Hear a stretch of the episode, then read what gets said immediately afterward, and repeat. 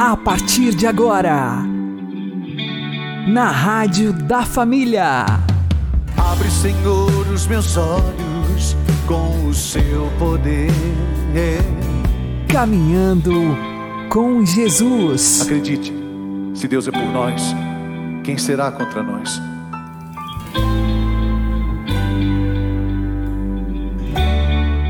A paz esteja com você, meu querido irmão e minha querida irmã. Eu sou João Cláudio e este é o programa Caminhando com Jesus. E vamos caminhar com Jesus em nome do Pai, do Filho e do Espírito Santo. Amém. Inspirai, ó Senhor, as nossas ações e ajudai-nos a realizá-las, para que em vós comece e para vós termine tudo aquilo que fizermos. Por Cristo, Senhor nosso. Amém. Santíssima Virgem Maria, Mãe de Deus, rogai por nós. Castíssimo São José, patrono da Igreja, rogai por nós. Vamos aprender com o Padre Léo sobre o pecado da gula. Mas é gostoso na hora. E depois? E depois as consequências? Nesse processo de sedução maligna, o encardido tenta atingir as três dimensões do ser humano. Quais são as nossas três dimensões? Físico, psíquico, afetivo, espiritual. Corpo, alma e espírito. O nosso relacionamento conosco mesmo, físico, o nosso relacionamento com os outros, psíquico, afetivo, a dimensão afetiva, e a nossa dimensão espiritual. E aqueles monges da igreja perceberam que para nos atingir nessas três dimensões, o demônio trabalha oito espécies específicas de pecado, que por sua vez, desses, a igreja vai depois nos elencar sete chamados pecados capitais. Por que, que a igreja chama os pecados os vícios capitais? Exatamente porque eles são geradores de outros pecados. Esses padres, esses monges perceberam. O demônio tenta invadir nossa vida. Quais as portas que ele vai encontrar? Físico, psíquico e espiritual. Ele tenta começar a partir do físico, até chegar no espiritual. Vamos tentar gravar quais são os oito espíritos malignos, ou as oito dimensões espirituais encardidas, que tornam-se armas do demônio para provocar isso que a palavra diz, para fazer com que em pouco tempo Cada um de nós, tentado pela concupiscência, é atraído e aliciado, e essa concupiscência depois vai conceber, vai gerar a luz e vai gestar o pecado em nós. E nós sabemos muito bem o que está em Romanos 6, 23: o salário do pecado é a morte. A primeira área que o demônio atua em cada um de nós é a área física, é a mais visível. Primeira dimensão maligna pela qual ele consegue entrar em nós é o pecado da gula. Infelizmente, basta olhar para nós para saber que é o pecado que nós mais cometemos. E é o mais simples, hein? É o mais simples de todos. E, no entanto, só no Brasil somos 70 milhões de obesos. E por que somos? Porque comemos mais do que devíamos comer. Porque comemos com os olhos. Ao alimentarmos a gula, nós perdemos o autodomínio. E isso é tão sério que quando trouxeram aquele moleque para Jesus, dizendo que os apóstolos não puderam expulsar o demônio nele, o que, que Jesus diz? Algumas espécies de demônios não consegue se expulsar a não ser pela oração e pelo jejum. Mas vai falar em jejum para o mundo moderno? O mundo quer coisa light, eu quero comer, mas não quero engordar. Eu não quero assumir as consequências da minha vida. E o catecismo afirma, e a palavra também: tudo que nós fazemos é consequente. A primeira porta de entrada que o encardido consegue nos dominar é através da comida, da gula. A pessoa, e cada um aqui que já passou por essa experiência sabe disso. A pessoa, quando ela é dominada por esse espírito, e aqui, meus irmãos, há algo muito sério para mim e para você. Quantos de nós não conseguimos viver na a temperança? o tanto quanto, exatamente porque pela porta da gula o encardido passou a nos dominar. E ao nos dominar pela gula, ele não vai ficar só nela, porque está escrito no catecismo que o pecado tende a reproduzir-se e reforçar-se. Ao entrar em nós pelo pecado da gula, pelo vício capital da gula, ele vai atingir também as demais dimensões da nossa vida. Então, primeira manifestação encardida com a qual ele nos ataca. O primeiro grande ataque do encardido para nós chama-se gula. Depois, na hora que a gente for fazer oração de renúncia, será que você vai ter coragem de renunciar?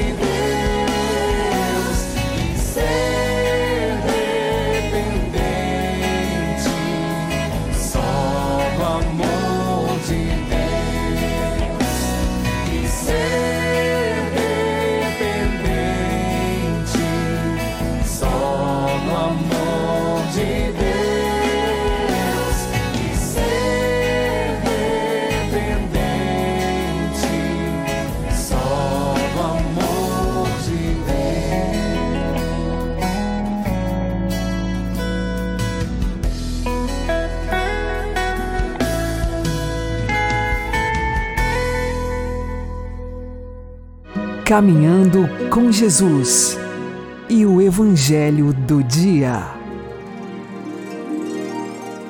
O Senhor esteja convosco, Ele está no meio de nós. Anúncio do Evangelho de Jesus Cristo segundo São Lucas. Glória a vós, Senhor. Naquele tempo, disse Jesus aos seus discípulos: Sede misericordiosos, como também vosso Pai é misericordioso.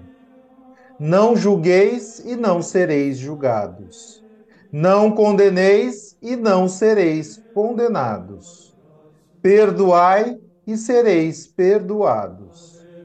Dai e vos será dado uma boa medida, calcada, sacudida, transbordante será colocada no vosso colo. Porque com a mesma medida com que medirdes os outros, vós também sereis medidos. Palavra da salvação.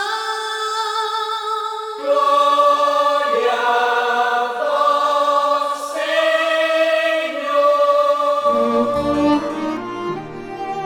Agora, a homilia diária com o Padre Paulo Ricardo. Meus queridos irmãos, o Evangelho de hoje é uma continuação daquele que nós proclamamos ontem. Embora ontem né, nós tenhamos lido São Mateus e hoje São Lucas, na realidade, no próprio Evangelho de Lucas, quando ele fala do amor aos inimigos, logo em seguida ele põe as sentenças, as quatro sentenças que nós lemos no Evangelho de hoje. Para a gente é, interpretar este Evangelho, é interessante notar a pequena comparação, a pequena parábola que Jesus usa no final. Ele diz que nós seremos medidos com a mesma medida com que medirmos. E nós é, precisamos ter uma medida abundante, ou seja, uma medida calcada e sacudida. Que comparação é essa? Trata-se da medida de cereais, ou seja, os cereais eram medidos em vasos né, que continham aquela medida, o litron, é? ou seja, ali cabia. Se você sacudir, o espaço vazio entre os grãos desaparece e cabe mais. Então, uma medida sacudida é quando você tem os cereais e você realmente sacode, não somente você calca para caber mais e você ainda transborda. Você recebe muito mais. O que é que Jesus está tentando transmitir aqui? É que nós devemos ser generosos e sair da medida mesquinha. Se você vai tratar o relacionamento com as outras pessoas a partir daquilo que é justo, ou seja, vai colocar somente o justo, você ali não está tratando as pessoas como Deus trata você. Deus trata você com a medida calcada, sacudida e transbordante. Deus lhe dá muito mais do que o que você merece. Nós, no nosso relacionamento com Deus, não estamos num relacionamento de justiça. É por isso que Jesus diz: ser misericordiosos como o Pai é misericordioso. Não julgar quer dizer o seguinte: não quer dizer que eu não posso ter um juízo a respeito daquilo que está sendo feito. Quer dizer simplesmente que eu não devo restringir meu relacionamento com as outras pessoas na mera justiça. Não condenar para não ser condenado quer dizer o seguinte: eu devo ter uma paciência, eu devo realmente suportar certas ofensas. Sabe por quê? Porque Deus tem paciência e suporta as minhas ofensas. Em resumo, o que nós poderíamos dizer do Evangelho de hoje é o seguinte: se você vai rezar pelas pessoas, clame misericórdia, clame perdão, peça a Deus paciência com aquelas pessoas e que Deus realmente não as condene. Por quê?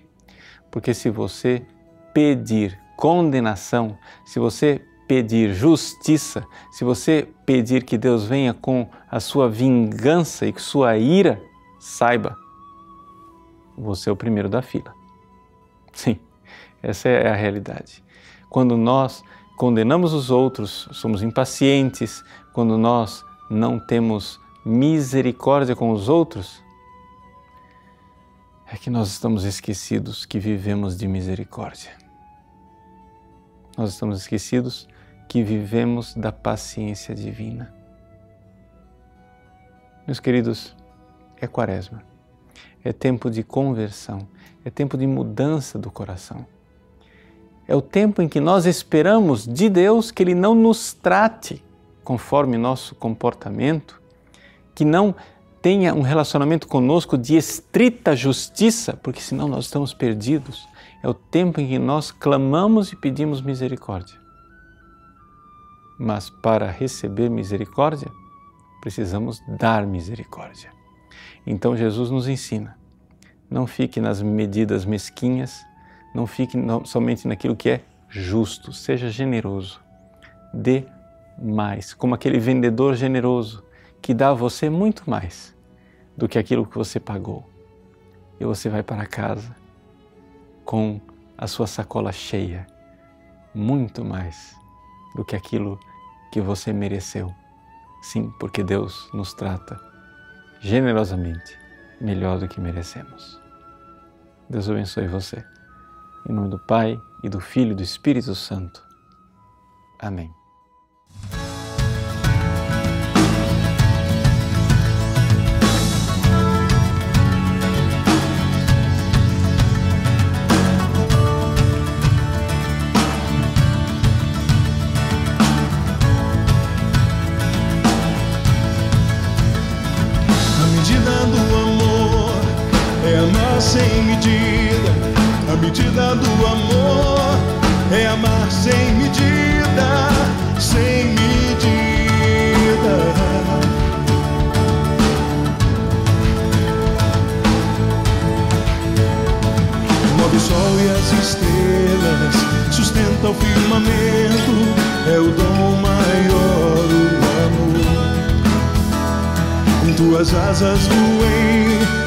Os montes mais altos e a paz enfim encontrei.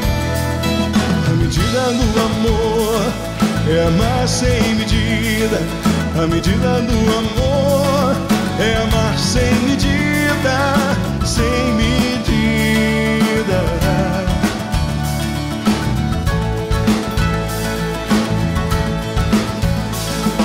Mudou a minha vida tudo deu sentido. É Ele quem eleva minha alma, lança fora o temor, nos dá plena liberdade. Ele é a voz do meu coração, a medida do amor, a medida do amor. A medida do amor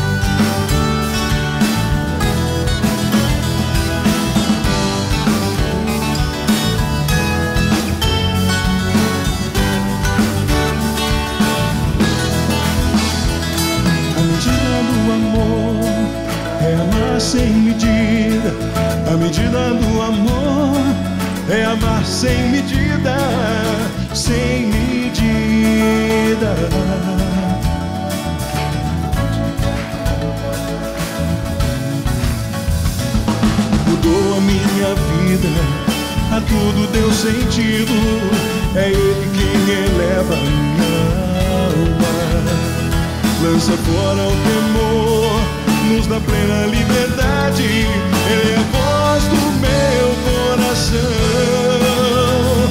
Ele é a voz do meu coração. É a voz do meu coração.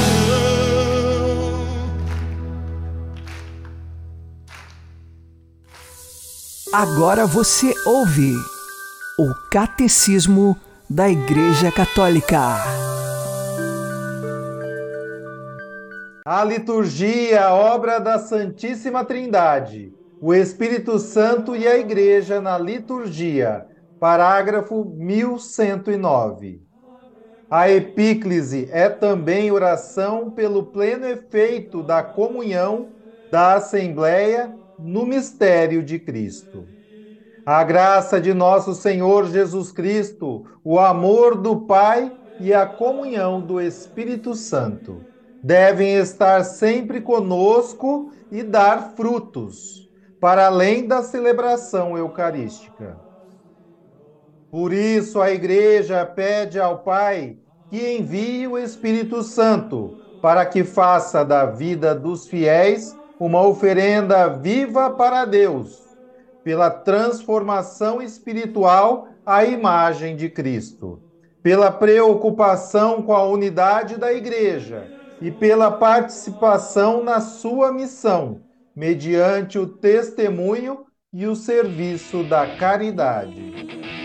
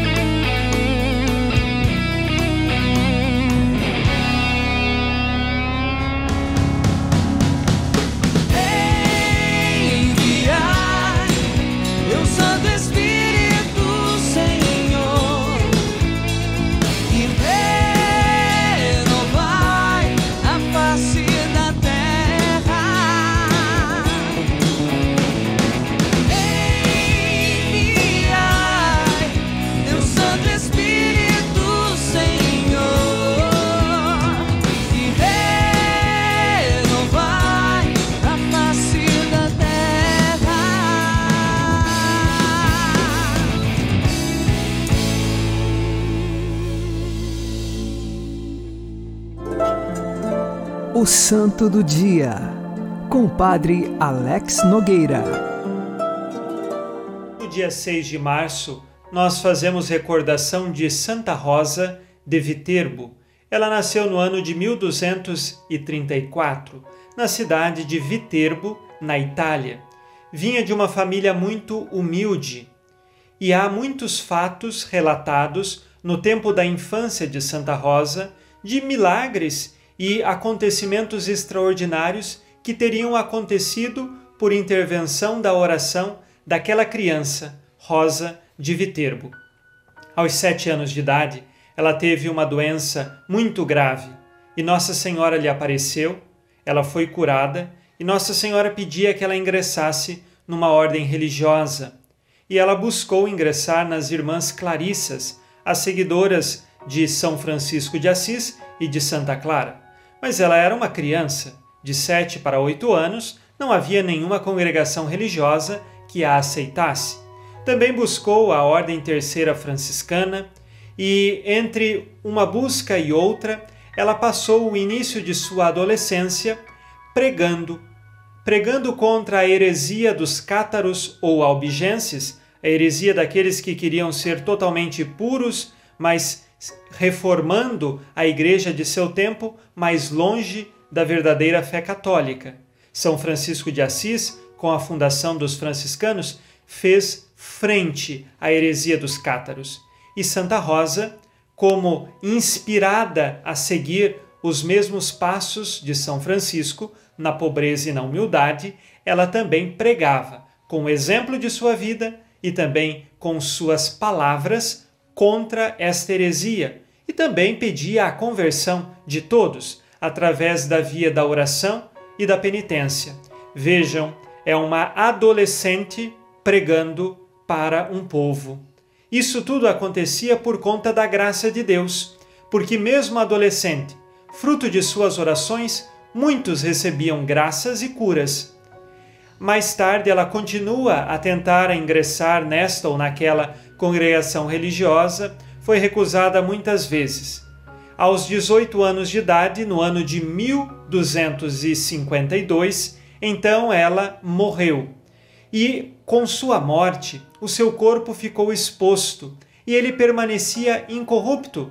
Por diversas semanas, esse corpo exposto, muitas pessoas vinham visitá-la e mostrava que, portanto, ela viveu numa vida de santidade e como sinal de Deus na vida de Santa Rosa, o seu corpo ficou incorrupto. Depois ela foi sepultada, mais tarde ainda se encontrava esse corpo incorrupto. Santa Rosa é exemplo de determinação. Ela queria seguir a Deus e de fato seguiu. Embora com idade muito pequena, ela tinha um coração grande, um coração de grandes sábios, e Deus lhe cumulou de muitas graças e dons extraordinários.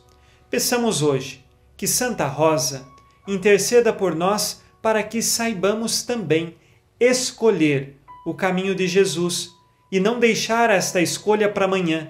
Vejam, ela é uma criança e depois uma adolescente que já seguia Jesus, anunciava e pregava a fé. Que nós saibamos viver hoje a nossa fé. Não deixemos a nossa conversão para amanhã que a nossa conversão seja no hoje de nossa vida. Santa Rosa de Viterbo, rogai por nós. Abençoe-vos Deus Todo-Poderoso, Pai e Filho e Espírito Santo. Amém. Fique na paz e na alegria que vem de Jesus.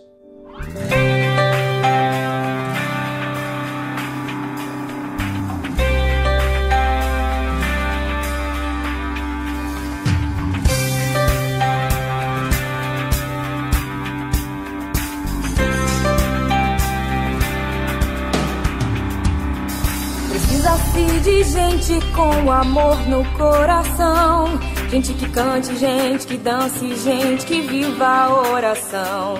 Que testemunhe com sua vida o amor que Deus tem por nós.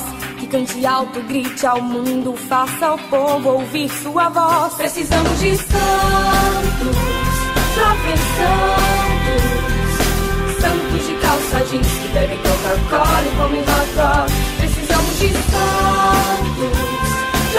que levem Deus no coração, que semeiem a paz, que amem o irmão. Santos vivem num mundo sem batina e sem véu, trilhando seus caminhos em direção ao céu. Santos que evangelizam e louvam o Deus que é amor, que transmitem a palavra até via computador.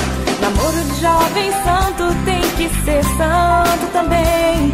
Muito amor, fidelidade a quem tanto ele quer bem consagrando a juventude e a pureza ao Senhor, consagrando a castidade ao Deus que tanto nos amou. Precisamos de santos, jovens santos, santos de calça jeans, que bebem Coca-Cola e comem hot.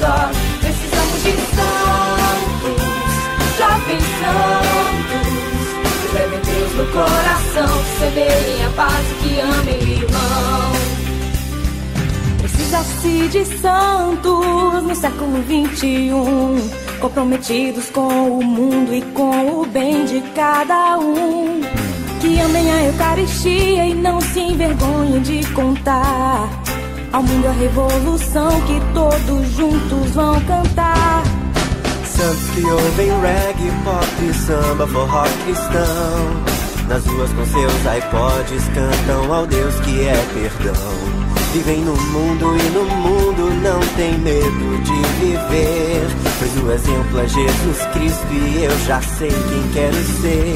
Eu quero ser santo, jovem santo, calça jeans que bebe Coca-Cola e come hot. Eu quero ser santo, jovem santo, leva Deus no coração, que semeia a paz que ama o irmão.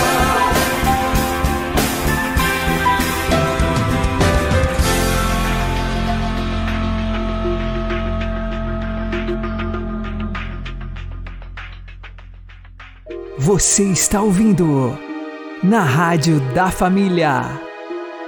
Caminhando com Jesus. Santa Zélia e São Luís Martin, pais de Santa Teresinha de Lisieux, tiveram nove filhos. Quatro foram para o céu muito cedo e cinco filhas seguiram a vida religiosa. Veja que linda oração de ação de graças faz São Luís. Vem, vamos juntos à presença do Santíssimo Sacramento agradecer ao Senhor a graça que concede à nossa família e a honra que me faz de escolher para si esposas em minha casa. Sim, se tivesse algo de melhor, todo o meu empenho seria em lhe ofertar. Santa Zélia e São Luís Martã, roguem pelas nossas famílias. Amém. O Senhor nos abençoe, nos livre de todo mal e nos conduza à vida eterna. Amém. E que Maria e José nos conduzam pelas mãos para que continuemos caminhando com Jesus.